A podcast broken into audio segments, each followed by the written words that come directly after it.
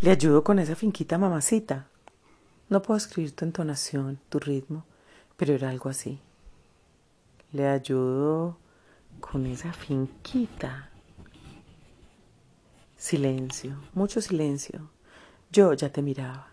Tus ojos brillaban, sostenías aquella botella transparente con un espeso líquido amarillo y me sonreías. Mamacita, me cogiste desprevenida, era temprano, muy temprano. Ya hacía un poco de sol y entonces cuando giré mi cabeza te vi sonriéndome por entre aquellos rayos que te iluminaban para yo nunca olvidarte. Estabas ansioso, muy ansioso.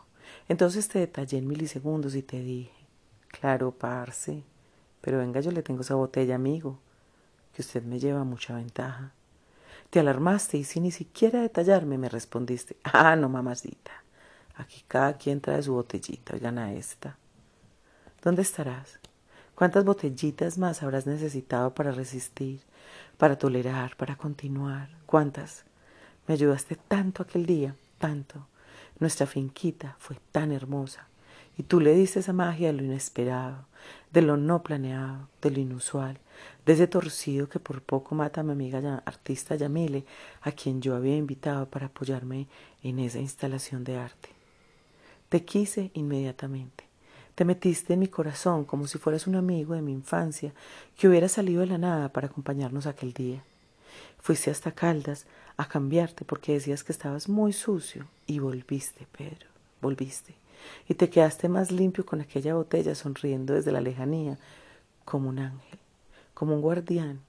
Contigo allí me sentía segura. Sabía que conocías un mundo misterioso y profundo que desconozco, un mundo cruel y voraz, un mundo lleno de maldad y muerte. Hay días que te recuerdo mucho, otros nada. Hoy te invoco, quisiera verte sonreír y poderte dar la posibilidad de que me ayudaras con una finquita que tengo. Es más grandecita, Pedro, pero si te encontrara, sé que serías la persona perfecta para ayudarle a estos robles, a este bosque.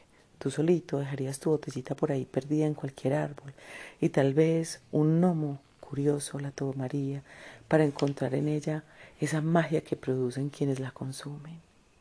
Haría locuras, pero entonces sé con absoluta certeza que tú la perderías y que entre gnomos, duendes y ninfas tus sueños serían otros. ¿A dónde estarás? ¿Dónde habrás dormido anoche? ¿Te habrás mojado? ¿Tienes amigos? ¿Tienes madre? Ve y abrázala, Pedro, corre, corre, sé que te ama. Búscala, que sé que se desvela por ti. Búscala, que sea lo que sea, te perdonará y tú a ella. Ve por ella y acúnate en su regazo, que es allí a donde todos volvemos cuando nos duele cualquier cosa. Acúnate en su regazo y descansa. Te veías cansado, estabas cansado. Quisiera tomarte de la mano, poner tu botellita a un lado, hablarte de la vida, que me contaras de tus sueños, contarte los míos, pero no te encuentro.